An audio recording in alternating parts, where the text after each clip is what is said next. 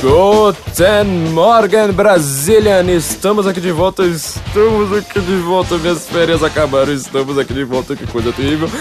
Eu sou Flávio Morgenstern e você não é. Vocês estavam com saudade? Bom, acho que vocês não estavam com tanta saudade porque o Guten Morgen não tirou férias. Antes de viajar, antes de tirar minhas tão sonhadas e amadas férias, a gente já tinha gravado bastante episódio, sobretudo o nosso amigo Felipe Martins, vocês adoraram a presença dele aqui. E ele cuidou do senso em comum enquanto estava muito bem, obrigado, esquiando. Então, gente, se vocês continuaram gostando do senso em comum durante todo esse período aí, é tudo graças a ele. Se deu qualquer problema com o set, é tudo culpa dele também. Então, você já sabe, né? Desculpa aí qualquer coisa do Felipe. E nós estamos aqui de volta. Eu não estou tão animado assim. Vocês devem estar muito mais animados do que eu. Tivemos muitas coisas acontecendo nesse meio tempo que nós, com os nossos olhos de Cassandra, Cassandra, vocês lembram daquela personagem da mitologia grega que ela viu o futuro? Aí todo mundo achava que ela estava louca porque ela não viu o presente. Eu falava assim, mas isso aí não está acontecendo, o que está diante dos seus olhos não é verdade. É, e as pessoas começam a falar: tá vendo? Você tá louco, você tá louco, você tá louco. E nós, com nossos olhos de Cassandra, já estávamos antevendo muitas dessas coisas, até mesmo da eleição na Holanda. É, nosso episódio que ficou por duas semanas aí, né, depois de ter sido publicado, né? Por causa do carnaval, porque tivemos aqui um pequeno problema no, no, no nosso estúdio é, a respeito das eleições holandesas que nós já tínhamos antevisto que provavelmente PVV já iria ganhar é, mais assentos no parlamento, mas em compensação, lembrando que lá não é um sistema como o nosso, eles vão ter que fazer um governo com muito mais colisão, tiveram que fazer um discurso muito mais parecido com Gert Wilders. Bom, de novo, nós estávamos aqui é, torcendo, mas não deu dessa vez, mas já conseguimos acertar muitas coisas do que estava acontecendo ali na Holanda, né? Logo, logo teremos eleições na França. Cada, no, cada semana é. Aquela eleição ali tá muito divertida, viu? Pra quem fala francês, toda hora tem uma virada, toda hora tem um escândalo e as coisas ali estão cada vez mais emboladas. A única eleição que a gente não, não, não consegue cravar ali com com muita precisão o que é que vai acontecer, mas é, tá tudo ali muito bem divertido. E durante todo esse tempo também a gente tá vendo algumas notícias no Brasil uh, engraçadas. Esquece assim todas as manifestações e lista do Genô e aquela coisa chata do, do, do noticiário do dia a dia. É, que acho que é a grande notícia a ser comentada nesses últimos tempos, enquanto eu estava voltando do, do, do meu querido esqui foi a notícia de que Leandro Carnal, Leandro Carnal, Leandro Carnal, quem é Leandro Carnal? Pelo amor de Deus, meu produtor aqui tá rindo já, não consegue nem olhar pra minha cara, tipo, o que você vai falar do Leandro Carnal, velho? Leandro Carnal. O Leandro Carnal, eu não sei o que é o Leandro Carnal, eu sei que ele é um nome aí que vocês ficam citando. Toda hora aparece um, uns nomes aí que vocês ficam repetindo. É, eu não tenho TV, eu nunca tive TV, não, não acho que é por uma coisa intelectual, tipo, ah, intelectual não pode ver TV, muito pelo contrário, porque eu acho que tem muita coisa bastante interessante na TV que eu vivo perdendo. Tô até me forçando a assistir mais séries, Netflix é que tá me ajudando bastante nisso, mas tem bastante coisas muito interessantes que você pode aprender na TV, você também pode simplesmente se divertir na TV, não vejo, não tenho nada contra isso. Eu simplesmente eu era mais da música, não, não, nem tinha TV em casa, perdi muito da minha vida, não entendo muitas das referências das piadas de vocês por causa disso. Só que é, eu noto um costume, toda hora aparece um nome novo que tá todo mundo comentando. Eu falo, mas quem que é esta pessoa, meu? Quem que é Leandro Carnal? Sei lá, é, eu não sei se é comentarista da Ana Maria Braga, sei lá, mas vocês inventam os nomes e ficam lá discutindo o tempo todo. Ah, nossa, você viu o que aquele cara ali fez, né? Tudo uh, da intelectualidade e as artes virou um grande Big Brother Brasil. Nada escapa a isso. O brasileiro, onde quer que ele encoste, sobretudo na internet, ele consegue transformar em chat do UOL. Você pode reparar, tudo, tudo, tudo, tudo. Orkut era para ser, sei lá, não sei o que, que aquele turco lá queria inventar com, com o Orkut. Brasileiro conseguiu transformar no chat do UOL. Aí vem o Facebook de novo, brasileiro transforma em chat do UOL. Aí vem esses grupinhos de internet onde vocês ficam lá, tipo, escondidinhos, comentando Guten Morgen, metendo pau. É, vira chat do UOL. Tudo, tudo, tudo vira chat do UOL. O brasileiro encosta em alguma coisa, vira chat do UOL. E na TV, é, como é uma outra dinâmica, é muito mais inacessível você chegar lá na TV, tudo tudo vira Big Brother Brasil. Eu não sei se o Leandro Carnal é da TV, mas enfim, né? Vocês, entendem, vocês entenderam o negócio. Porque quem tá no jornal também é a mesma bosta. Quem tá no, no, no, nessas revistas aí, quem vira celebridade de, de YouTube, celebridade de YouTube, é tudo mesmo lixo. Assim, é o rebotalho da sociedade. É, sabe quando a onda vem, assim, a maré sobe, é, é, deixa tudo lixo ali na, na, na, beira da praia, a onda desce, aí vocês vão lá e falam assim, nossa, tá aqui um canal do YouTube. Tá aqui, estão aqui a lista dos novos colunistas da Folha. Estão aqui, sabe? É, é, eu não entendo porque vocês gostam dessas coisas, mas enfim, a gente tava falando do tal, como é que chama? Leandro Carnal, Leandro Carnal, olha os nomes do cara. Bom, Leandro Carnal, olha só o que, que ele fez, que coisa interessante. Ele foi lá tirou uma foto com o Sérgio Moro, num jantar com o Sérgio Moro, e aí as pessoas que leem Leandro Carnal, leem Leandro Carnal. As pessoas que leem o Leandro Carnal, pessoas que leem Leandro Carnal. As pessoas leem o Leandro Carnal. Certo? As pessoas que leem o Leandro Carnal foram lá reclamaram da foto. Aí o Leandro Carnal foi lá falando, né, veja bem, veja bem, veja bem. Apareceu a Bárbara Gância. Bárbara Gans. Talvez esteja confundido com, outro, com outra jornalista da Folha. Pra, mim, elas todas têm o mesmo nome. Foi a Mônica Bergamo. Pra mim é tudo a mesma coisa. Foi a Mônica Bergamo. Tem, tem diferença? São, são duas pessoas? São duas? Ah, são duas, gente. Eu não sabia, mas pra mim era tudo a mesma coisa. Bárbara Gância, Mônica Bergamo. Alguma dessas coisas aí, acho que foi a Mônica Bergamo. A Mônica Bergamo. É, tem gente que lê a Mônica Bergamo. É, Mônica Bergamo. Bom, aí a Mônica Bergamo, que é igual a Bárbara Gância, ela foi lá e falou: Olha, é, é. Eu não me surpreendo, não sei mais o que. Foi lá, criticou do, tudo. Falou que ele não tinha caráter e quem te viu, quem te vê. Eu sei muito bem qual que é a tua, não sei mais o que. Porque ela nem tava reclamando do Sérgio Moro, né? Mas aí a petistosfera ficou assim, mordida da vida, falando. Onde já se viu você tirar uma foto com Sérgio Moro? E o Leandro Carnal, o intelectual, aquilo ali que acho que foi isto ela chamou de novo filósofo, nova geração de filósofos. Foi lá e, e, e, reclamou. E aí o Leandro Carnal apagou a foto. Porque, e, você sabe, né? O filósofo, o cara que tem coragem na hora que o público vai lá e fala assim, ó, eu não gosto desse cara, aí o intelectual. desculpa, desculpa. E apaga a foto. Apaga a foto. Bom, minha primeira dúvida que, que a ser levantada nesse caso. O que, que o Sérgio Moro tava fazendo com o Leandro Carnal? Tipo, ninguém reclamou do Sérgio Moro? Uh, aliás, isso aqui é uma bronca em vocês que ouvem esse podcast, que vocês deveriam ter ido lá xingar o Sérgio Moro, igual o petista fez, falar assim, ô Sérgio Moro, você tem que apagar essa foto, apagar isso do passado, apagar o jantar inteiro, apagar tudo e, e vira público pra isso que eu falo assim, sim, eu estava andando com o Leandro Carnal na hora do recreio. É, desculpa, gente, não vou fazer isso de novo. Vocês que me elogiaram pra cara, não posso ficar andando com o Leandro Carnal. É Leandro Carnal, velho. Leandro Carnal. Bom, é, pulando o Sérgio Moro, é, só lembraria uma coisa: o Leandro Carnal ele soltou um dos artigos dele um pouquinho, pouco de tempo atrás, pouquinho tempo atrás da, da, dessa, dessa, dessa foto, uma das colunas dele, foi explicar por que a sociedade precisa de regras. Esse cara, ele descobriu a América. Não, não, eu descobri a América, ele descobriu o fogo. Por que a sociedade precisa de regras? Nossa, como nunca ninguém parou pra, pra, pra, pra, falar, nossa, é mesmo, a sociedade precisa de regras.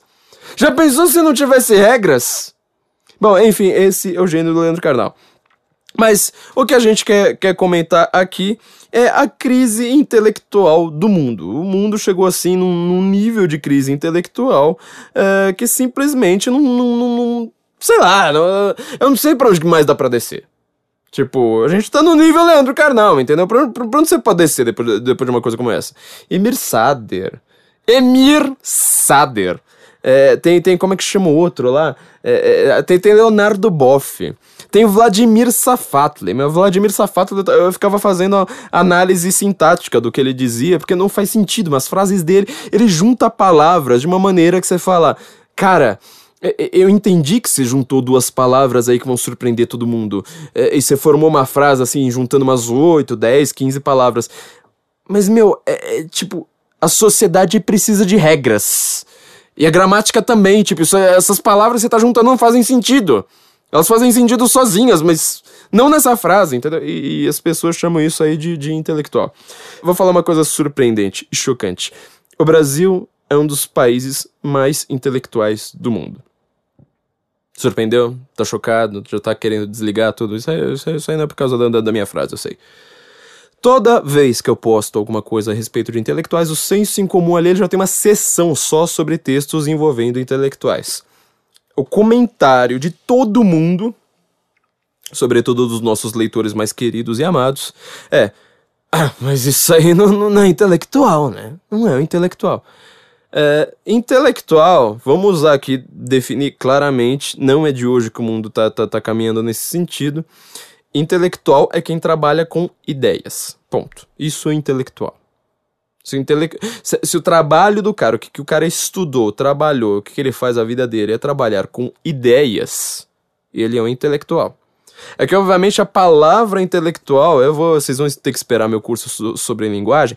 A palavra intelectual, ela tem uma acepção uh, de evocar coisas boas. É igual poeta, tipo, o cara é um poeta. Dá a impressão que você já, já tá falando, o cara é um grande poeta. Eu não falei que ele é um grande poeta, só falei que ele é um poeta. Ele pode ser um poeta muito ruim. Mas as pessoas já vai lá, toma aquela acepção, fala assim, ah, poeta. Então o cara, assim, ele manja de poesia. Falo assim, ele está fazendo poesia. Estou dizendo que ele está falando, que ele está fazendo isso bem que ele está fazendo isso de uma forma é, apreciável. Ele simplesmente estou dizendo que ele é um poeta. Obviamente, no mundo da modernidade, sobretudo depois do modernismo de fato, é, que você começa a chamar assim tudo, tipo, ah, é pichação de banheiro. É, isso aí virou poesia. Tem, tem uma poesia que eu analisei na faculdade, não tô brincando, acho que isso aí caiu até numa prova minha, mas eu lembro que eu, te, que eu analisei na faculdade, que era assim, é, título, arrependimento, tudo em caps lock. Aí a poesia era: Eu não deveria ter nascido. Ponto. Se eu não me engano, é Francisco Alvim. Fala assim: Ah, por que que isso é um poema? Você tem que explicar lá por que que isso é um poema, não sei mais o que. Você fala: Ó, oh, porque tem um título, porque tem uma forma assim. Então, quer dizer, você tá presumindo que ali vão ter vários versos. No caso, esses vários são um só. É, é você tem que ficar lá inventando um monte de bobagem para você falar assim: essa frase é um poema. Tipo, foda-se. Tá vendo? Isso foi um poema. Poxa, que coxa. Isso foi um poema. Isso foi um poema melhor até do que os outros dois, você tá vendo? Então, eu só tô dizendo, o cara é um poeta ruim. Só que como a modernidade ela tenta misturar conceitos, ela tenta chamar tudo de uma coisa só, tipo, ah, isso aqui é um poema verbal. Ficar pelado na rua, ah, isso aqui é um poema visual. Aquilo ali é um poema, sei lá o que. Então, são os conceitos da modernidade. Aí por causa disso, na hora que você vai falar, ah, o cara é um poeta, dá a impressão que é um poeta bom, você tenta é, tirar ele desses conceitos da, da, da, da, da modernidade e voltar àquele conceito original.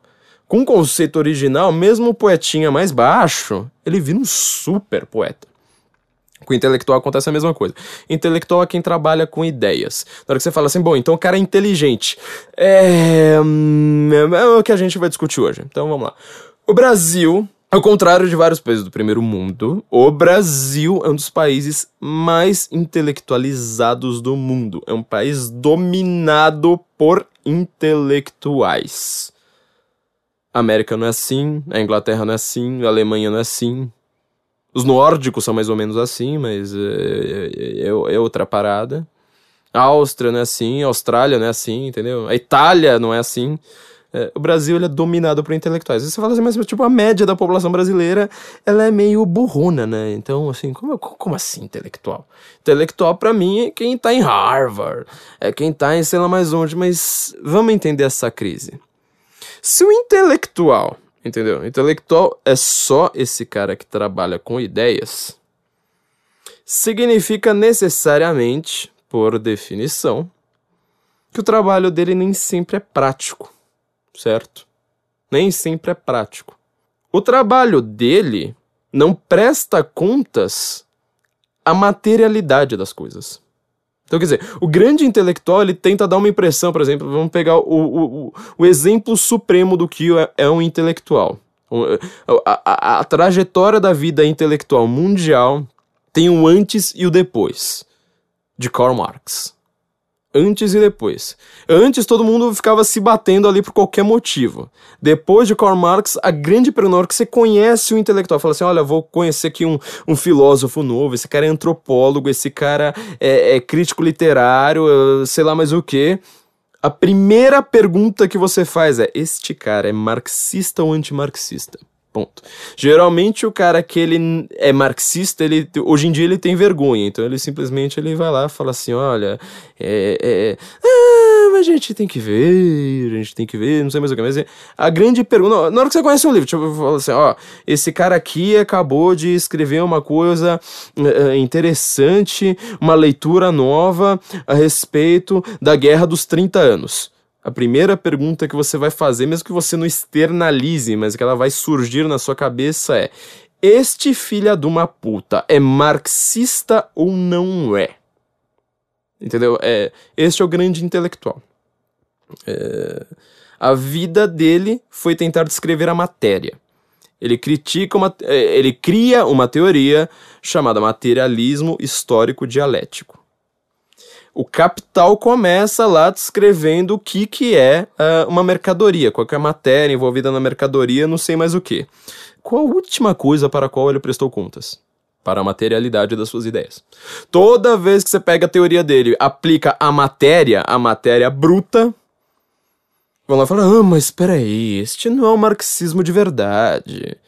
O marxismo de verdade é lindo. O marxismo ainda está para, está para ser aplicado. Sabe aquela coisa Luciana Genro? Mas, Danilo, se tu tivesses estudado, tu saberias que aquele não é o socialismo de verdade. Quer dizer, o socialismo real é o socialismo ideal deles. Aquele socialismo que existiu na realidade, eles falam, ah, mas esse não é o real. O real, o verdadeiro, ele só pode existir no mundo das ideias platônicas, ali, num contato virginal e geográfico com a realidade. Entendeu? Quer dizer, este é um intelectual em estado bruto. O intelectual é um cara que ele fica no gabinete. O Marx, ele nunca foi um chão de fábrica na vida dele. O Engels já foi, né? Porque ele era dono das fábricas. Agora, o Marx, ele fica teorizando ali a respeito do proletário e do operário, é, que ele junta ali a, a, as duas, os dois conceitos praticamente em um. Ele nunca viu um operário na frente dele. Isso é intelectual. Isso é intelectual. Tô tirando a carga forçosamente positiva, né, da, da, da palavra intelectual, como eu falei do caso de poeta. Aliás, Brasília tem uma coisa curiosa, né? Na hora que um compositor de música popular, ele é considerado um bom compositor, você chama o cara de poeta, em vez de falar, ó, oh, um grande compositor. Pro Chico Buarque, ah, esse é um poeta. Renato ah, nossa, esse é um poeta. John Lennon, meu Deus, mas é poesia pura, né? É uma, uma coisa do Brasil. Então, intelectual, vamos lá. Intelectual, ele é um cara que ele é capaz de entender a teoria do subdesenvolvimento sul-sul no eixo geopolítico mundial, que não tem mais aquela coisa norte-sul, a teoria agora sul-sul, de subdesenvolvimento, terceiro mundismo ali, que vai dominar toda a geopolítica ali da OTAN, da Guerra Fria, não sei mais o que, mas ele é um cara incapaz de dobrar um lençol de elástico. O intelectual é um cara que ele consegue falar alemão e russo, mas ele não sabe o que é uma vela de carro, certo? O intelectual ele acredita nas teses lá sobre imperialismo e colonialismo, é, mas ele não sabe se a mira de um fuzil funciona por aproximação ou por refração. O intelectual ele defende a ciência e o racionalismo, mas ele não sabe o que caceta é um quantum. Ou se as 11 dimensões ali lá do livro do, do Stephen Hawking, se elas existem mesmo ou se elas são hipotéticas. Porque quando ele tentou lá ler o universo numa casca de nós, ele entendeu 7% do livro. Capa, contracapa. Ah, contracapa não dá, né? Porque a contracapa é um resumo ali do livro, tipo, uma das páginas que menos dá para entender do livro. Mas ele entendeu a capa, entendeu os agradecimentos, o índice, entendeu? Né? A apresentação já, já começou a ficar meio complicado, ele fecha o livro, mas ele fala assim, não, mas eu defendo a ciência. O intelectual é aquele cara que ele consegue discutir a corrupção, ele vive discutindo a corrupção, mas ele entende menos de ética do que a tia José Creide da faxina. Entendeu? Este é o intelectual. É como você consegue reconhecer o intelectual na sua vida. É, pra assim, se aparecer um intelectual, você já fala assim, ah, tá, esse é o intelectual. Aí você pensa, assim, se você vai é, atravessar a rua, se você vai, sei lá, puxar um beck, esse é o intelectual. O intelectual, ele critica a PM, ele critica a polícia militar, mas ele não sabe como travar um revólver. Esse é o intelectual. O intelectual, ele acha que os padres estão atrasados, só que se ele ler três páginas ali da Suma Teológica do São Tomás de Aquino, ele acaba tendo um AVC. Ele cai em estado catatônico no chão, assim, em posição fetal, agarrando as próprias pernas, chorando. É isso que acontece se ele inventar de ler a Suma Teológica. Mas se ele olha assim pra e fala assim, nossa, mas tipo, aquela pessoa ali segue os padres, né, que é atrasada, essa pessoa não fez faculdade, essa pessoa não fez USP, é, sabe? Aquele papo ali, né, tipo, se a PM quiser entrar na USP, ela que faça vestibular, ela que faça vestibular, aí toda a Fefeleste começa. Nós somos inteligentes. Aí você vai ver assim, concurso para você entrar na PM são mais ou menos 118 por vaga. Para você entrar na FEFELESH são 4,5. Aí você já entende o que, que é isso. E, e, às vezes é o mesmo vestibular, né? Barro branco ali, é, para os bombeiros. É tipo, mesma turma que faz o mesmo vestibular. Já teve época que era o mesmo vestibular, inclusive. E o intelectual é aquele cara que ele analisa os grandes clássicos da humanidade e ele ouve Chico Buarque. Isso é o intelectual. O intelectual é esse tipo de gente. Se você vir esse tipo de gente na sua frente, você sabe que esse é intelectual. É, é, é a definição que todos os grandes analistas dos intelectuais no mundo fizeram. Thomas Sowell no Intelectuais da Sociedade, Paul Johnson no livro Os Intelectuais, acho esse talvez seja o mais importante, é o mais difícil de achar também. Tentem procurar em inglês, livro muito bom, ele vai lá desde o Tolstói até o Noam Chomsky. É um livro sensacional, assim, você vai entender o que, como os intelectuais funcionam ali é, é, claramente. É, todos esses caras analisam os intelectuais nesse sentido. Tipo, olha, não é porque o cara é intelectual que eu preciso segui-lo, achar que ele tá falando a verdade. Aliás, o conceito de verdade no, no, no nessa inteligência mundial é, sumiu, você já reparou, né? Tipo, você vai procurar ali no, nos textos do Leandro Carnal. Mário Sérgio Cor é, Cortella contigo, como é que chama o cara? Cortella. Mário Sérgio Cortella, pra mim é tudo a mesma coisa, gente. Eu não entendo como é que vocês gastam tanto cérebro com tanto nome. Na hora que eu, na hora que eu entro no Twitter, velho. Eu, peraí, eu preciso fazer esse parênteses. Eu preciso, preciso, ó. Na hora que eu entro no Twitter, aí eu olho pros trending topics. Aí eu vejo assim, tipo, olha. Estão aqui falando de lá, lá, lá, sei lá o que.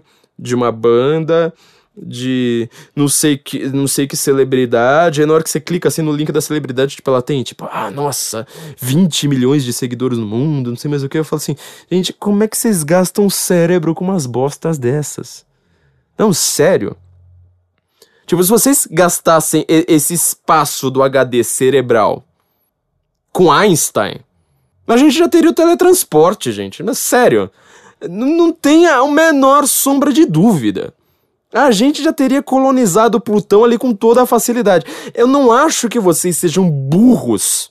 Aliás, pelo contrário, acho que vocês têm uma inteligência latente que vocês gastam com um monte de lixo. Sabe, é, de novo, ela lembra da, da, da, onda, sobe a onda, sobe a maré, deixa ela um monte de lixo na praia, desce a onda, aí fica os trend topics do Twitter. Aí fica o que é que vocês estão discutindo na, na, na, na, na Rede Globo. É, é isso, gente, a vida intelectuais. Bom, continuando, fecha parênteses. Outros grandes intelectuais a terem analisado isso. Roger Kimball, esse, esse Roger Kimball é um cara que vocês precisam ler mais. Muito pouca gente está lendo Roger Kimball. Vou deixar os livros dele ali nos links do, do, do Senso em Comum nesse episódio do podcast. Livros radicais nas universidades, tem em português. É, se não me engano, é da Peixoto Neto. Não é tão fácil de achar, mas assim, é um livro que vale muito a pena para você entender que lixo vocês estão aprendendo na, na, na, na, na na faculdade. E um livro dele que a EA acabou de lançar é Experimentos contra a Realidade. Assim, uma série de ensaios bem longos dele. É, bem longos no sentido assim, não é, não, não, é, curto como de internet, assim, mas alguns são ensaios que estavam na New Criterion, a melhor revista intelectual do mundo, a respeito de, sei lá, vai até Foucault. É sensacional, assim, um livro que todo mundo precisa ler, pra você entender por que, que os intelectuais estão em crise. Julian Benda é, esse livro só tem intelectual na tradução, acho que é A Traição dos Intelectuais. Um livro simplesmente, assim, fantástico. Não como. Né, é, esse é diferente dos outros, né? Ele não parece, assim, uma coisa de. Como é que se fala? Uh, análise intelectual por intelectual. Não, não, não é esse o objetivo dele. É, mas ele está falando qual, como é que é a crise dos intelectuais nesse mundo moderno, ou seja, nesse mundo de materialidade, esse mundo pós-marxista. Por que, que todo mundo só pensa bobagem, entendeu? Esses caras que parecem ser super inteligentes, por que, que ele a, acaba, no final das contas, sempre você vai ver o que, que o cara pensa, sempre tem ali alguma coisa simplesmente boba esse livro do Julian Benda, né, A Traição dos Intelectuais, é um dos livros mais importantes sem você precisar ser tão livro a livro, sabe? Ele não é, não, não é tão livro a livro.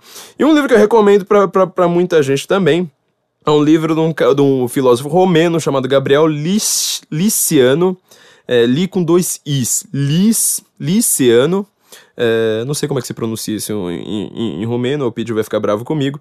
É, inclusive, ele comenta, né, o, o Julian Benda, é, o livro se chama Do Ódio. Esse é engraçado, Engraçado não, esse é um livro bem trágico, mas ele é um livro bastante interessante, porque ele mostra uma das grandes questões intelectuais do mundo. O intelectual hoje ele é organizador do ódio. O intelectual é organizador do ódio. Então, quer dizer, você acha que você está sendo um grande racionalista um grande, uma pessoa extremamente racional, tipo, nossa, aprendi a usar a razão, na hora que você vai lá e fala assim, olha, o exemplo que eu tava dando ali atrás, tipo, não, eu sou uma pessoa que defende a ciência, eu sou uma pessoa racionalista. Repara linguisticamente, vamos analisar e fazer uma análise de linguagem, o que é que você está transmitindo como informação para o seu ouvinte? Você está passando alguma ciência para ele? Você está passando ali algum argumento para ele? Você está passando alguma equação? Não, o que você está tentando é justamente causar uma impressão sentimental. Olha que coisa, né? Tipo, eu sou uma pessoa racional. Aí causa um sentimento. Você acha que você está sendo uma pessoa simplesmente assim, sabe, Excel? E você está sendo uma pessoa Word. Você não tem nada ali de ciência na hora que você defende a ciência em público, gritando simplesmente ciência, razão você está sendo retórico. E a retórica, pergunta para qualquer sofista ou a versão moderna dele para qualquer marqueteiro, ela apela ao sentimento. E ela tenta, tenta simplificar, justamente simplificar o discurso. Olha que coisa interessante. E qual que é o principal sentimento, pensa, dentro de uma, de uma comunidade civilizada uh, que precisa ser organizado? É o ódio. Não é o sentimento feliz. Então, o intelectual, ele tá numa crise também porque ele perdeu um pouco a sua função. A gente já falou muito aqui da Revolução Francesa. Revolução Francesa, eu já defini, já inclusive tomei uma bronca por falar que foi o, o período em que os intelectuais foram pro front, né? Eu falei do livro do Philip Blom, se eu não me engano, Does a Philosophy, né? eu não, não vi esse livro em nenhuma outra língua além de alemão, minhas desculpas, tá lá falando que os revolucionários, na verdade os iluministas, né, que vão gerar os revolucionários franceses, o que, que eram esses caras?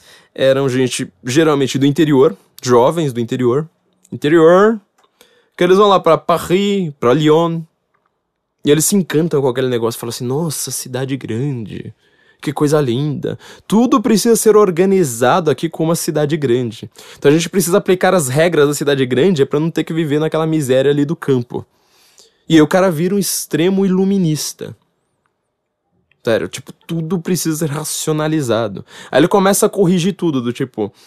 Vocês acham que isso aí é brincadeira, mas é. Se entender assim, por exemplo, por que, que o inglês e o americano ele usa milha, em vez de, de quilômetro? Por que, que ele usa galão ao invés de litro, sabe? Por que, que a, até a medida de moeda dele, na hora que eles vão lá contar, tipo, ah, isso aqui é, é um penny, dois pence e tal. É, tem várias medidas ali que elas não são decimais, eles odeiam o sistema decimal. É, porque esses intelectuais aí, esses iluministas, eles chegaram, na Revolução Francesa, antes da Revolução Francesa, aliás, num período ali que é chamado de iluminismo, iluminismo, e falaram: olha, olha as horas do relógio, olha os dias do ano. Não são decimais. A gente precisa corrigir isso. Aí começaram a inventar hora de 100 minutos. Aí cada minuto também tinha 100 segundos. Aí o, dia, o, o, ano também não podia ter 365 uh, eh, dias. Eles inventaram lá aquele famoso calendário revolucionário lá que o, que o Napoleão usou lá, que tem o famoso 18 Brumário, livro do, do, do Karl Marx. Não, vai ter 360 dias no ano de 30 meses, de, de, de, meses de 30 dias certinho. Aí depois a gente vai lá, no, no ano, a gente vai lá e tenta corrigir os dias que faltaram com outro mês. Aí você fala, filho, a Terra está pouco se lixando para o seu sistema decimal. Ela gira ao redor do Sol o tempo que ela quer. Não existe triângulo e círculo perfeito na natureza. O mundo é assim, filho. Tem algumas convenções que funcionaram, tem algumas outras que não. A gente vai testando e o, e o, o hábito é que vai de, determinar. Tipo, olha, se a gente quiser chegar a tal comportamento, a tal, a tal lugar, a gente usa essa convenção, senão a gente troca de convenção. Não é argumento, você nem precisa de argumento. Você não precisa de argumento. Às vezes, o mundo ele funciona por idiosincrasia. Se você quiser, quiser entender isso, você vai entender porque que intelectual tá tudo errado. O que, que é uma idiosincrasia? Idiosincrasia é o seguinte: qual que é a sua cor preferida? É vermelho? É azul? É verde? Por quê? Por quê, mano? Por quê? Por quê? Por quê? Tá vendo? Não tem porquê. Isso é uma idiosincrasia. Quando você não tem porquê, você simplesmente fala, eu gosto, foda-se você. Você chegou a um nível muito maior do que o dos intelectuais. Porque você está falando assim, olha, a razão tem seu limite. A razão ela serve para um campo fechado de coisas no qual ela é maravilhosa. Só que o mundo ele não funciona só por isso. A natureza não funciona só por isso.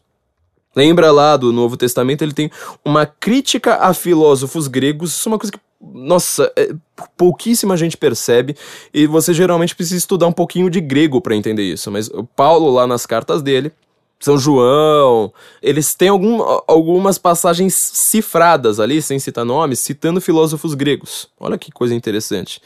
Eles falam, Deus é Logos. O que, que isso significa? Tá lá, lá no, no, no na carta de São João, Epístola de São João, no princípio era o verbo, né? Em princípio é verbum est.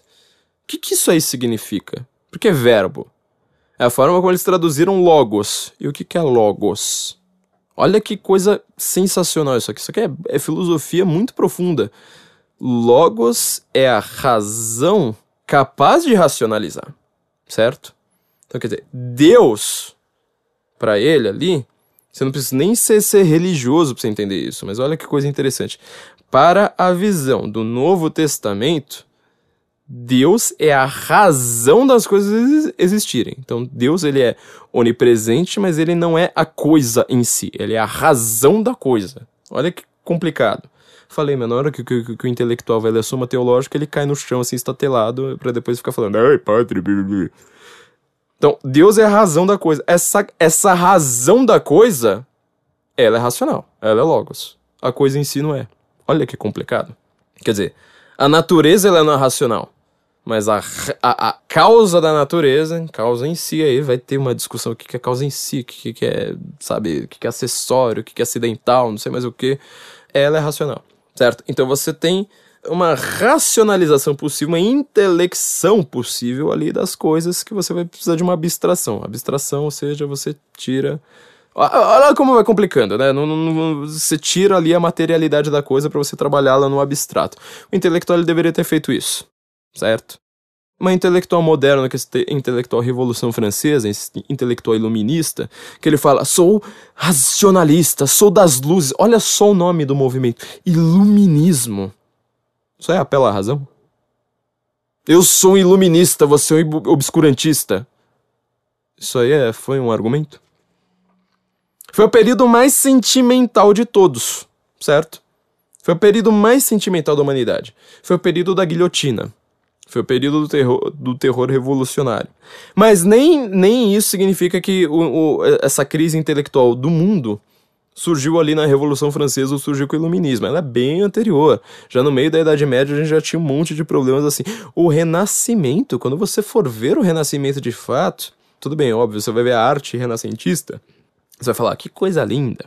Que coisa realmente linda. Vai para qualquer museu no mundo, você vai falar, isso aqui é lindo. Agora, o que foi o Renascimento de fato, ele teve muito pouco de renascimento. Teve muito pouco de humanismo, Assim como iluminismo ele não é muito iluminado, humanismo ele é bem pouco humano também, sabe? Quando você começa a perceber esse tipo de coisa, você vai entender por que os intelectuais de hoje, que são pessoas facilmente impressionáveis com palavras. Se você quiser definir o intelectual moderno, ele é o cara facilmente impressionável com palavras você coloca a palavra social depois de alguma coisa, este intelectual ele estará de quatro mugindo, falando eu quero gemer. É isso, é só você colocar a palavra social, do tipo, olha, eu tenho uma proposta a fazer para você. O intelectual vai falar: Eu estou ocupado porque eu sou um grande intelectual.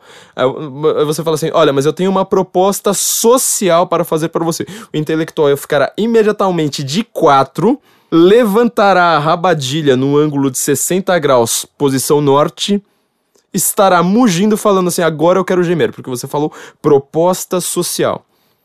O intelectual é um cara facilmente impressionável com palavras. Quando o intele... Então, assim, quando surgiu o Renascimento também, ele teve muito pouco de Renascimento. Não se impressiona com palavras. E a crise intelectual é, gerou o Renascimento, né? Desde ali da Idade Média e tudo mais. Sendo assim, o que, qual o grande problema das palavras? Grande problema das palavras. Você vai lembrar ali da República do Platão, certo? Lembrar, né? Tô, tô, tô presumindo que vocês leram, né? Mas é. Vamos lembrar ali da República do Platão. Qual que é a grande reclamação do, do, do, do Platão? Quem que é, são as pessoas que ele fala assim, olha, isso aqui a gente tem que expulsar de uma república perfeita? Primeiro lugar, já, já, já, já não vai ler aquele negócio nos mesmos moldes ali do, do Karl Popper. Porque o Karl Popper ele acha que Platão está realmente querendo criar uma utopia perfeita, que a república é a descrição de uma sociedade perfeita. O Olavo já bateu muito nesse ponto, a República não é isso. A República ela tá mostrando a impossibilidade disso. Então, quer dizer, se você já confundir um com menos um, você sabe que o resultado do, do, do que você tá falando ali não vai ser muito bom.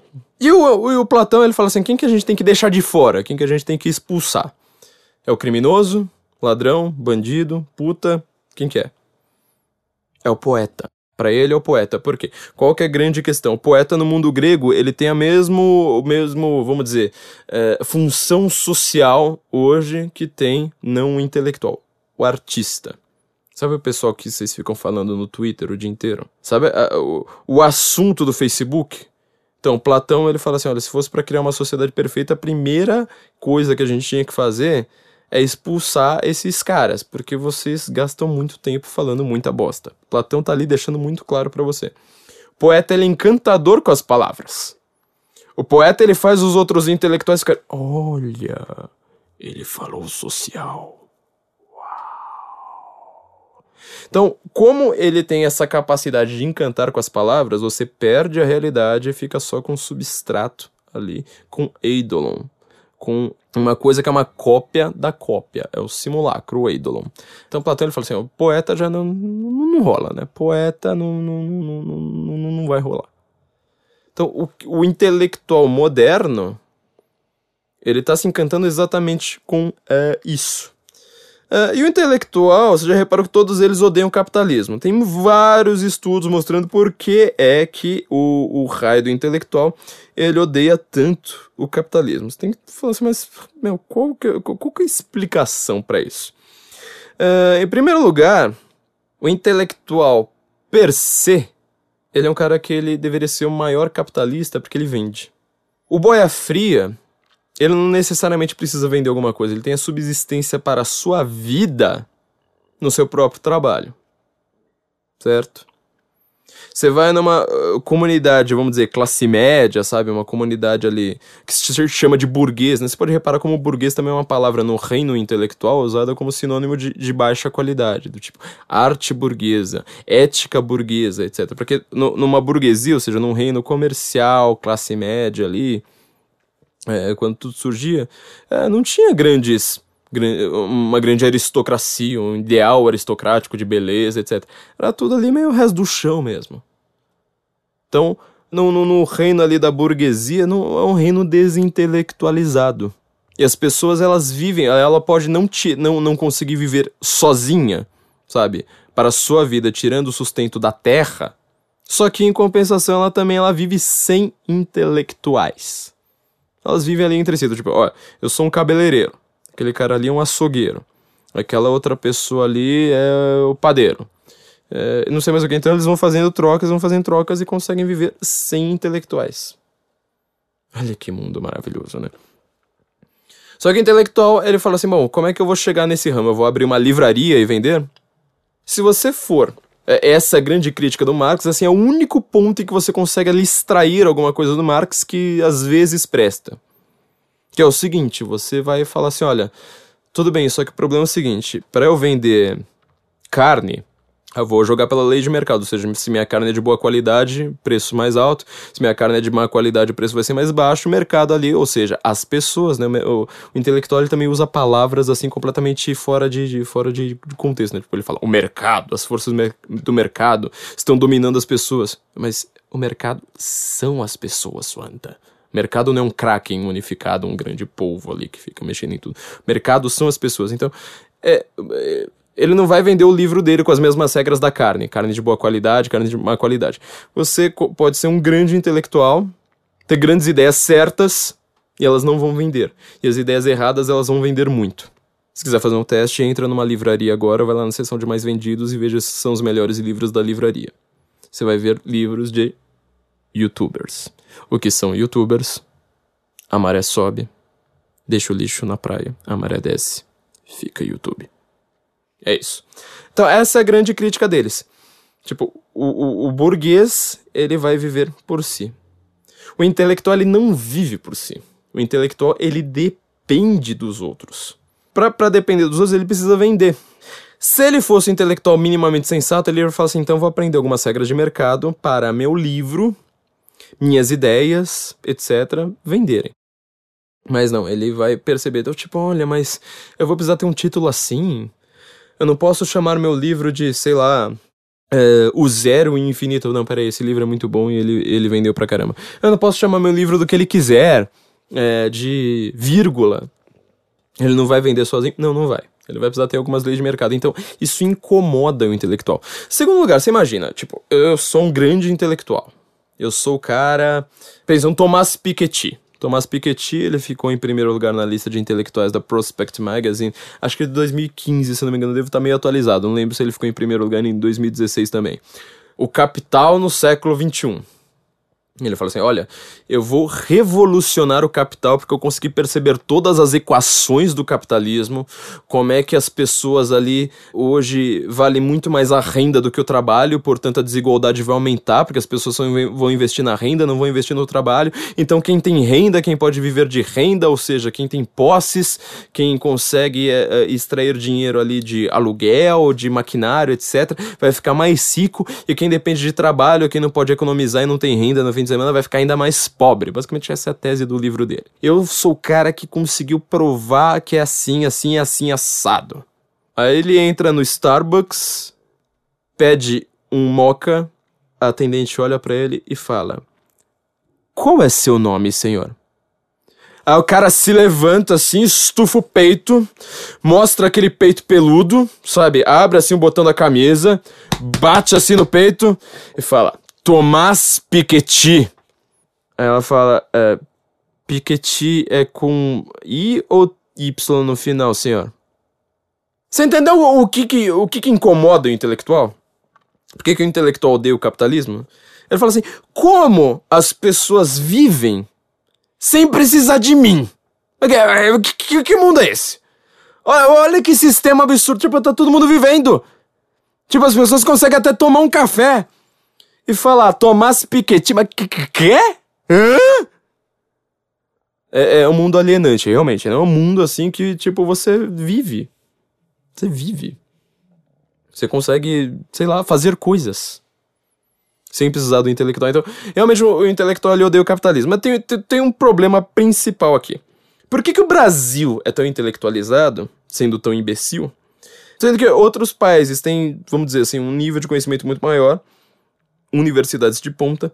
De fato, tem intelectuais, intelectuais aqui é, no sentido é, também positivo, né? Tem bons intelectuais, sendo que a gente não, não, não chama eles de, de países intelectualizados. Por que, que a América, por exemplo, tem tantos prêmios Nobel? Acho que ela, no, no, no, no cômputo geral, ali, em números absolutos, ela deve estar em primeiro lugar em prêmios Nobel ela não é tão intelectual. Por que, afinal, Donald Trump foi eleito, sendo que todos os intelectuais americanos, com exceção dos cinco que a gente vive citando nesse, nesse nosso Guten Morgen no Senso em Comum, todos os intelectuais americanos estão falando: Donald Trump não vai ser eleito, filho. Não, não, não, não, não. Trump não. Nós somos intelectuais, a gente sabe mais do que o Trump. O Trump é um louco. Nós somos intelectuais, a gente lê New York Times todo santo dia a gente se informa pela CNN e nós afiançamos para você: Donald Trump não será eleito. E o povo vai lá e vota em Donald Trump. Ah, mas no voto popular a Hillary ganhou. Bom, quem criou a América foi foram os pais fundadores, the founding fathers, que eles criaram um sistema para haver federalismo ali. Por isso que eles fazem campanha só em swing states. Trump nem vai para Nova York, isso porque ele mora em Nova York quando ele tá em campanha. Ele nem precisa ir para lá. Então, tipo, não adianta reclamar disso porque o sistema uh, deles foi feito para isso. Eles só vão para swing states. Uh, você não precisa fazer campanha no Texas, você não precisa fazer campanha na Quinta Avenida. Porque a América ela não é tão intelectualizada quanto o Brasil. No sentido de que o conhecimento do povo americano não é um conhecimento intelectualizado, ele é um conhecimento prático prático. Significa, é, sobretudo, é isso que você vai entender da crise intelectual do mundo moderno. O intelectual americano, ele não tem nada a ver com a América. O intelectual que tá lá falando assim, nossa, mas eu tô aqui em Harvard, eu tô aqui em Yale, eu tô aqui em qualquer universidade da Ivy League, eu vendo pra caramba, entendeu? É, meu, meu, meu editor aqui vende pra caramba, e eu tô tentando fazer análise aqui da mentalidade americana. Se ele já começou assim, ele já tá errado, porque o americano não é assim. O brasileiro, ele não lê. O brasileiro, ele não vai para a faculdade. O brasileiro, ele é bem burrão nesse aspecto. Só que em compensação, na hora que você liga a TV, liga lá no jornal e fala: especialistas dizem que. Aí no dia seguinte você vai chegar na casa da sua avó, que estudou só até a quarta série, que ela faz a comida de todo mundo lá todo dia e, e conseguiu criar 12 filhos desse jeito. Você não mal consegue pagar sua kitnet, como bom universitário. E a sua avó vai lá e fala assim: o especialista da TV disse que você precisa comer cenoura. Isso tem vitamina A. Isto é bom para os olhos. Você está vendo que o Brasil é um país mais intelectualizado. A América ela não funciona desse mesmo jeito. Você vai ver, o papo da avó vai ser outra coisa. Vai ser do tipo: meu pai comeu isso, meu avô comeu isso, meu bisavô comeu isso, então coma isso, sua. O argumento ali é completamente diferente. O especialista ele na TV ele vai lá e fala assim: olha, fala, faz do mesmo jeito, né? Tipo, ó, oh, isso aí tem vitamina A, precisa comer, realmente, é bom para os olhos. Mas não é um argumento para você comer. O modelo ali é um modelo anglo-saxão. Lembra na história da filosofia ali, para você que já leu O Mundo de Sofia, qual era a grande diferença da filosofia anglo-saxã para a filosofia continental? Filosofia anglo-saxã na verdade mais escocesa do que inglesa, mas ficou famosa na, na, na Inglaterra. David Hume, por exemplo, escocês. É a filosofia do empirismo, ou seja, da experiência, experiência que domina, que determina o nosso conhecimento. Enquanto a filosofia continental, Descartes, é, essa turma toda aí vai falar assim: não, filosofia é a razão, é a razão que determina se a gente conhece alguma coisa ou não. O Brasil ele é um país iluminista nesse aspecto. Ele é completamente. Então, tipo, é racional. Tipo, é a razão que determina. Aí a sua avó, que nunca fez faculdade de medicina, não é capaz de fazer. Uh, pegar uma equação química ali e falar assim: Ó, oh, vou fazer o balanceamento. Ela acredita exa exatamente no pessoal iluminista. Ela vai falar assim: olha, mas falaram que isso aqui é bom. O americano, ele vai falar assim: mas isso aí funciona? Isso aí tem gosto bom? Quem, quem, quem já tomou esse negócio aí e, e ficou bem da vida? Ele prefere a experiência. Tudo bem, né? Os filósofos ali da, da, da, da Idade Média, quando você vai estudar de fato o que era o trivium, quando você vai entender o que era escolástica, você vai ver que eles resolvem essa equação entre racionalismo e empirismo em questão de cinco minutos. Porque a Europa demorou mais ou menos uns três séculos para começar a, a, dar péssimas respostas ali com Kant e com Hegel. Mas isso é, é, é outro ponto. A América, então, ela é um país anti-intelectual. Enquanto que o Brasil é um país extremamente intelectualizado. A América vai chegar e falar assim: olha, todo, todos os intelectuais, toda a CNN, todos os jornalistas, todos os caras que trabalham com ideias, tudo, todos os colunistas da Atlantic, todo aquele pessoal que você fica seguindo no Twitter, eles estão falando uma coisa. Eles estão falando que nós, aqui no Arizona, não votamos na, na Hillary, porque nós somos brancos, Porque assim, a nossa cor de pele, ela nos impulsiona a olhar para uma loira de olho azul e falar essa não, porque nós somos desdentados e burros. E claro, porque nós somos racistas. Tá vendo como intelectual adora se, se surpreender com a palavra racista? Meu Deus, racista! Calma, gente, eu só tava falando que o cara tem, tem um argumento. Ah, tá, mas. Aí o cara vai lá e fala assim: olha, tudo bem, é, esses caras estão falando que nós somos brancos, racistas e burros. Agora, eu quero ver esse cara que escreve no New York Times, essa pessoa aí falando bonito na CNN, vir aqui pro Arizona e cortar lenha. Eu quero ver se o cara consegue fazer isso. Aí o cara não consegue, entendeu? Porque o cara é do conhecimento prático. O cara, ele não é um cara que gosta de ser enrolado. Ele quer o que funciona. Você já viu o americano? É assim, todo mundo. Mesmo sem você nunca ter visto um americano, você sabe que a cultura americana, ela é assim. Ela é a cultura do que funciona. Ela é cultura daquele negócio fala assim, olha, contrato. Meu, meu, meu negócio é um contrato. Funcionou, cada um, cada um tá feliz, então, ó, é isso aí. Cada um pagou ali e, e, e tá feliz. Não existe nada é, além disso. No livro do Aristóteles, a gente aqui é de alto nível, né? Aristóteles, Platão, Leandro Carnal. É, não deu muito certo. A próxima vez eu tento melhor. No livro do Aristóteles, A Ética Nicômaco, ele vai definir três tipos de conhecimento. A Ética Nicômaco é, é, é um, um, é um livro bastante interessante porque ele quase não fala de ética. Assim como a, a República do Platão. Quem, quem, quem lê o livro vai lembrar qual que é o assunto da República do Platão. Acho que já fizeram estudo mostrando que acho que dois terços ou três quartos do livro, não lembro, são sobre poesia. Então ele vai falar lá da República lá, lá pro fundo. Tanto que você estuda muito a República do Platão na hora que você estuda a crítica literária. Na hora de você estudar política, você lê ali rapidinho e fala, bom, agora vamos aos críticos dele. É, a ética nicômaco, ela funciona mais ou menos disso, né? ela não fala muito de ética. Ela fala muito de epistemologia. Na ética nicômaco, o Aristóteles, certo? Ele vai definir três formas de conhecimento a episteme, a tecne e a frônesis. O Brasil, ele é o país da episteme, da episteme. Quem já leu Michel Foucault sabe que a obra inteira do Foucault é baseada nessa episteme, que ele faz de uma maneira meio modista. Ele fala episteme seria o conhecimento mais científico. Com isso, lembrei do que eu falei lá no começo do, do, desse episódio, é aquele conhecimento que você extrai da coisa, mas não é aquela coisa em si. Ou seja, conhecimento logos lá que eu estava explicando. Ela é universal, invariável e ela é independente de contexto, certo? Ela é a, o racionalismo mais uh, analítico, abstrato, geral. Uma coisa mais, ge mais geral. O problema é o seguinte, a episteme, então, ela parece ser uma coisa bem científica, bem intelectual, repare, ela é universal, ela lida com uh, as coisas universais, ela é independente de contexto, ela é invariável. Só que o único problema é o seguinte: se você é, é tão especialista na episteme, você esquece da realidade, você vai começar a cair no que se chama hoje de esquematismo.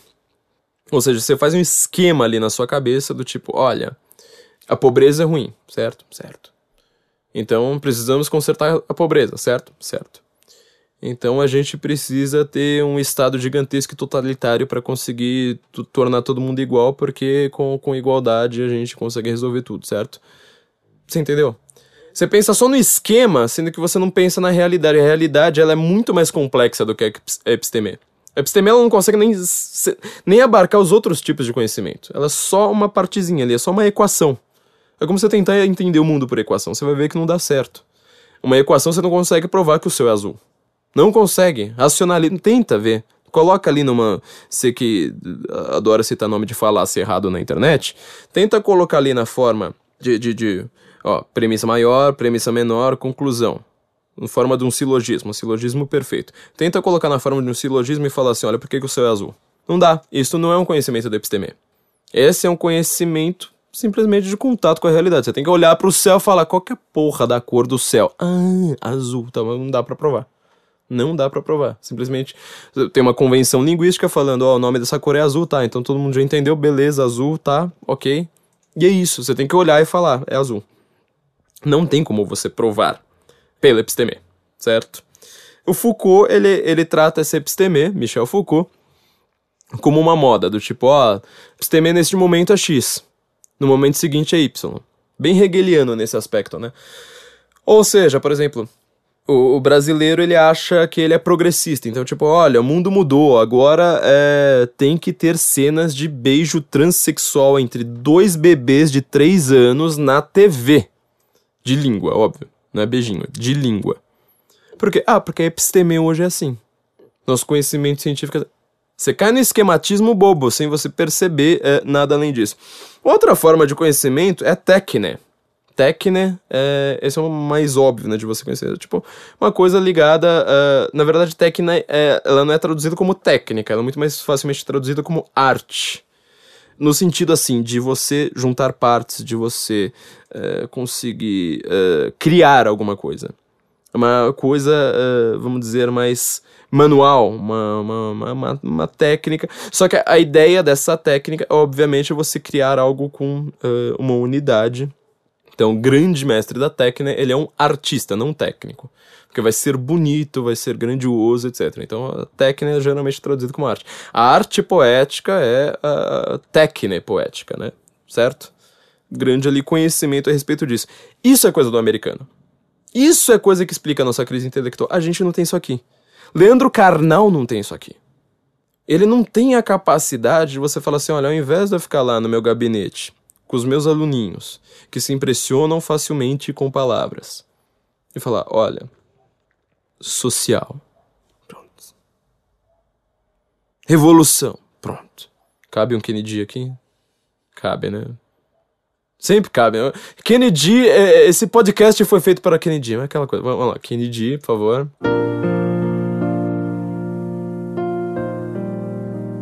Social revolução, feminismo, movimento negro, tirar a precheca da miséria. Isso, é, é exatamente isso. É, é, se impressionar com palavras, mas não tem tecné, entendeu? É simplesmente tipo um impressionismo, um impressionismo puro e simples não tem tecné. Não tem uma capacidade, tipo, ah, tá bom, você quer melhorar a pobreza? Me mostra aqui, ó. Isso aqui é a materialidade da coisa, material, certo? Tem gente que não tem o que comer. Ali tem comida. E aí, como é que a gente faz para um chegar ao outro? Para a sociedade inteira estar tá em harmonia com isso? Para ter mais comida mesmo com a, com a população crescendo? Como é que é? Aí, o cara não tem técnica. Já o defensor do capitalismo, ele pode não ser lido na faculdade. Mises, Hayek, essa turma toda, não são lidos na faculdade, mas são pensadores da técnica. Eles estão lá explicando como a comida vai chegar na boca do povão. É, são caras da técnica e da arte. Sabe, é, o making, é tipo, torne real. Faça aquilo ali acontecer. Isso é coisa americana. O americano, ele tá pouco se lixando pra intelectual. Tudo bem, o país está tentando se intelectualizar melhor por causa da mídia. A mídia, ela depende do intelectual. Em compensação, você pode reparar, qual é a grande reclamação, pega Meryl Streep lá falando, dos filmes de Hollywood das antigas. O filme de Hollywood das antigas, o herói das antigas, aliás, o herói, assim, da época em si, época, vocês sabem, né? Aquele modelo de, de, de, poesia com continuidade, o equivalente ao romance, né? Hoje, o, o filme mais grandioso das coisas grandiosas. A época, o herói da época, é o herói que faz coisas. Indiana Jones, é, Star Wars, né, Luke Skywalker, esses caras são os, os heróis da época, Senhor dos Anéis. É o cara que ele olha assim pro chão e fala assim: Bom, eu acho que eles seguiram essa trilha por causa das pegadas. Tem algum livro que te ensina a fazer isso? É o cara que ele fala assim: Bom, agora vai todo mundo morrer de fome, então vou fazer o seguinte: eu vou caçar um guizão, aqui com a minha arma, apontar pro bicho, saber onde que eu, que eu consigo gastar só uma bala, não estragar tanto a, a, a carne dele, fazer um churrascão da hora, certo? E ainda temperar com cogumelo, sabendo qual que é venenoso e qual que não é. Você aprende isso na faculdade? A episteme te, te, te ajuda nisso? Não, né? Aí é a técnica. Aí é o cara da técnica. Então, o cara é, eu, eu, recomendo muito, vou já, já deixar como dica cultural para vocês, uma série que vocês precisam ver, precisam muito ver, é The Ranch, no, no Netflix. The Ranch é o rancho, né? The Ranch. É justamente porque é esse conflito entre episteme e técnica. Não tanto assim porque lá é todo mundo meio caipira, mas a, a história é o seguinte. Um jogador de futebol que é o Ashton Kutcher, tá muito bom nessa série, o cara é um ator fantástico ali. Ele era do Texas, morava no rancho, foi jogar futebol, teve uma carreira fracassada e volta. Tema também meio bíblico, né? Retorno do filho pródigo. É, mas ele não volta pródigo, ele volta assim, tipo, olha, minha carreira foi um fracasso completo é, e eu tô voltando pra cá agora depois de ter abandonado todos vocês. E só que o pai dele é o texano, redneck, rancheiro, mais clichê de todos, sabe? Aquele cara que é mal-humorado, trata todo mundo mal, só pensa em John Wayne e, e Ronald Reagan, fala com um sotaque impossível de se pronunciar. Sabe como o, inglês, o, americano, sobretudo, falando inglês, é uma coisa engraçada porque ele não pronuncia nenhuma consoante. Se você for ver o inglês escrito, ele tem muito mais consoante do que o português, mas o, o americano e sobretudo o texano, ele não pronuncia nenhuma consoante. É só vogal, só vogal e os sons nasais. É, ele é aquele cara típico. Só que tem um problema, todo mundo vai lá olha e fala assim, mas esse cara é chato, né? Aquele cara burrão, ignor ignorantão, que votou no Trump e tal tem nojinho ali do, do, do da Hillary e do Obama. Tem várias piadas políticas sensacionais nessa série por causa disso. Vai ver o conhecimento desse cara. Eh, provavelmente esse cara não foi pra faculdade, entendeu? Ele é rancheiro, aquele cara caipirão e tal. Na hora que você vai ver o que, que esses caras precisam fazer na hora que, sei lá, o carro deles quebra, você vai ver que eles precisam saber mais que o engenheiro mecânico. Só que, de novo, sem epistemia, só na parte técnica. Na hora que, sei lá, a vaca tá prenha, ele precisa saber tanto quanto um veterinário. E aí enfiar a mão lá no, no, no oritimbó da vaca, abraço tudo, dar uma torcida. O cara precisa saber tudo isso. Então, assim, a vida desses caras é uma vida self-made, que assim, você pode chamar cinco caras com pós-doc e falar assim: olha, vamos, vamos viver aqui num rancho. Sai ali da, da faculdade, vão, vão viver ali no rancho. Você vai ver que eles não conseguem viver igual a eles. Esses caras têm um conhecimento brutal brutal. Brutal. Assim, é aquela série que você fica com inveja o tempo todo. É, assim como a série Atirador também, né? Tem um filme também no Netflix, né? Tem a série Atirador e o filme Atirador. São, os dois contam a mesma história, mas vejam, vejam a série primeiro. Não, vejam a série, não vejam o filme. Eu sei que, é, que, que dá, dá preguiça, mas a, a, série ela tem algumas coisas ali que, que, que não estão no filme. Vejam a série primeiro. Também, você vai ver assim, tipo, qual que é o conhecimento que você precisa ter para ser um sniper. Você fala assim, ah, sniper é simplesmente o cara que, equivalente, sei lá, o cara que não vai pra faculdade, vai servir exército e continua lá no exército hoje. É, o cara precisa calcular a curvatura da Terra, a curvatura da Terra e o eixo de rotação da Terra se o tiro dele passar de 1,2 km. Isso para ele ter, ter aquele tiro com precisão. Então, assim, eles têm um conhecimento tão brutal da vida prática. Você vai ver ali no Aristóteles, falar assim, olha, tem diferença ali entre é, a episteme, é, o episteme e a tecne. Tem um terceiro tipo de conhecimento dele que é a frônesis, né? A frônesis seria o conhecimento das habilidades. É onde que ele vai chegar lá na ética, né? Falar assim, isso aí vai, vai, vai gerar uma uma ética, que é como você vai agir em determinadas situações, né? Depois ele vai lá definir as virtudes, né? E a, a, a, e a sua vontade, né? Como é que você vai adequar a sua vontade a, uma bondade. É, mas então a gente está vendo é, que, que o mundo ele está numa crise intelectual exatamente porque os intelectuais eles só se impressionam com palavras e eles vivem de outros intelectuais. Pensa, na hora que, que, que Leandro Carnal, Mário Sérgio Cortella, esqueci o nome lá do outro, mas eles sempre geralmente estão em trinca. Eles apareceram, só uma capa lá na Isto É, falando: quem são os novos intelectuais que estão fazendo a cabeça do seu filho? Primeiro lugar, eu cresci lendo Mad e Chiclete com Banana, porque foi isso aí que me formou como uma pessoa com, com, com uma ética. E, e, depois foi muito Simpsons e South Park, que eu fui entender o que, que é bem e mal, o que que é, tipo, caminho da tentação, ele parece ser o mais desejável, mas não vá por aqui. Vá, seja uma pessoa mais estoica, controle a sua vontade e vá pelo outro caminho. E isso se aprende com Simpsons e South Park, você não vai entender com esses intelectuais. Terceiro lugar, porque, qual, qual a dificuldade dessas istoés da vida em fazer uma capa, por exemplo, com Olavo de Carvalho e falar assim, ó, este cara, ele manda todo mundo tomar no cu e teu filho gostar dele e teu filho só não gosta dele, caso não goste, porque um outro professorzinho bunda foi lá e falou assim: olha, não leia esse cara. Não leia. Porque ele é machista, racista, homofóbico, fascista de extrema direita. De novo, só se impressionar com palavras. Só se impressiona com palavras, palavras fortes. Mas é tudo psicologia, assim, é tudo a externalidade do discurso. Você pode reparar, ele é oco. Um discurso de externalidade feito para impressionar.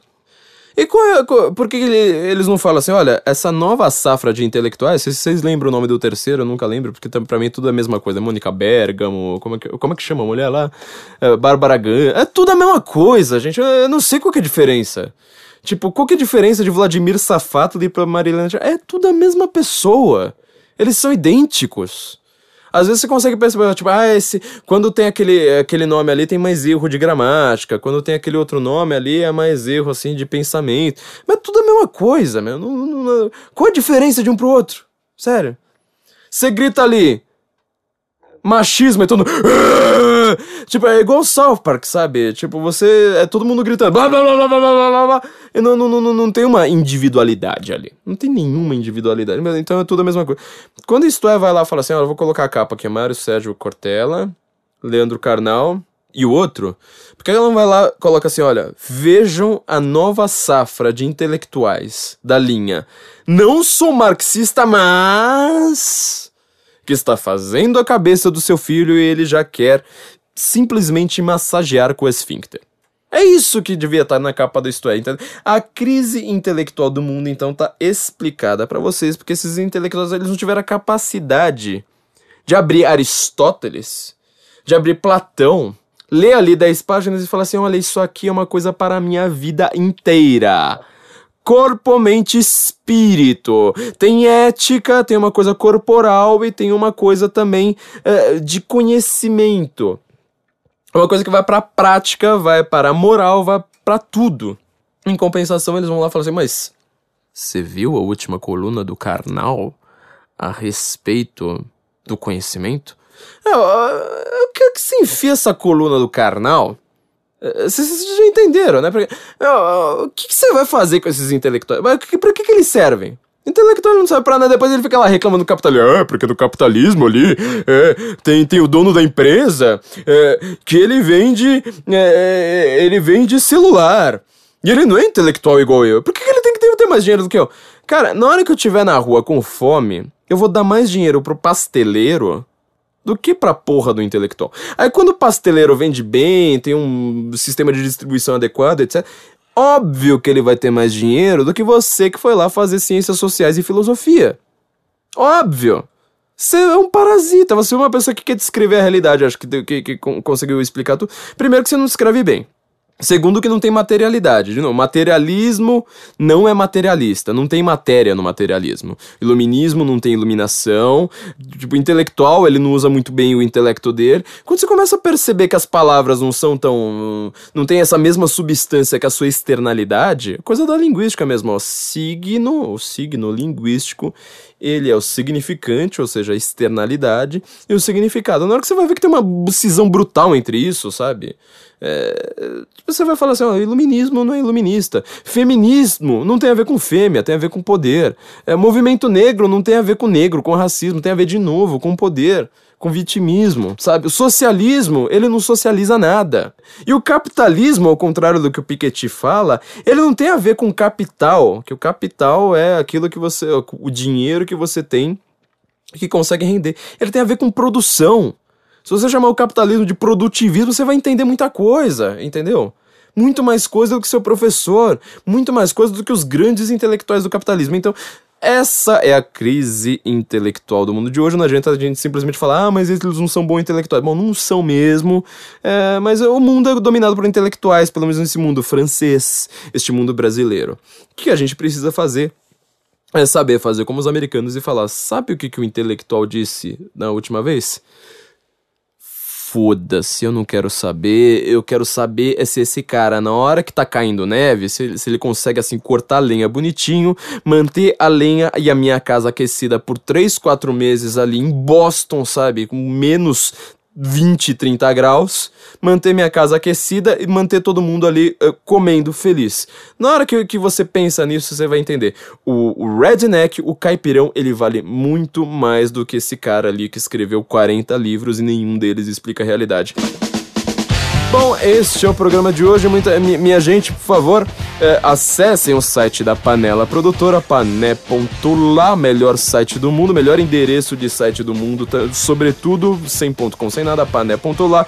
A produtora que tanto me suporta aqui, que trabalhou de graça é, até sábado de noite ali, enquanto que eu estava de férias, esquiando. Uma, os produtores aqui são todos maravilhosos. Tem lá sempre grandes CDs para você comprar, sempre é, eles estão fazendo projetos muito, muito interessantes. Vão dar aulas aqui na panela também, coisa maravilhosa para quem é daqui de São Paulo. Em plena Vila Madalena, olha só, estamos quebrando todos os padrões, quebrando a cara dos intelectuais de Vila Madalena que saem ali do Estadão e da Veja e vem, vem, vem fumar maconha aqui por perto.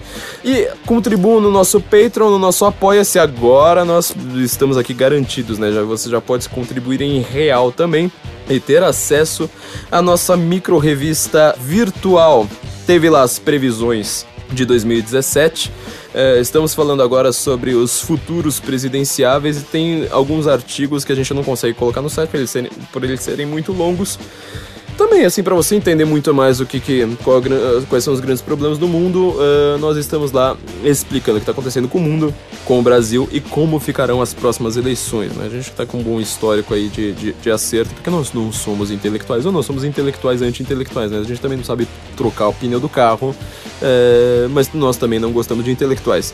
Então, por favor, contribua no Patreon, contribua no Apoia-se, se você quiser uh, contribuir em real. assinem o feed desse podcast podcast, por favor, gente, vocês não conseguem fazer nenhuma propaganda melhor do que lá no iTunes. Entra lá em podcasts, Guten Morgen, apertem o botãozinho assinar, assinar e comentem, deem sua nota e comentem. Não existe melhor propaganda do que, do que isso, porque quanto mais você, quanto mais gente assinar, é assim que ele sobe lá no, no, no. Então, por favor, assinem, comentem, deixem seu comentário. Faz muito tempo que ninguém comenta aí no, nos nossos podcasts. E nos vemos lá no Senso em Comum e nos ouvimos na semana que vem. Guten Morgen, Brasília.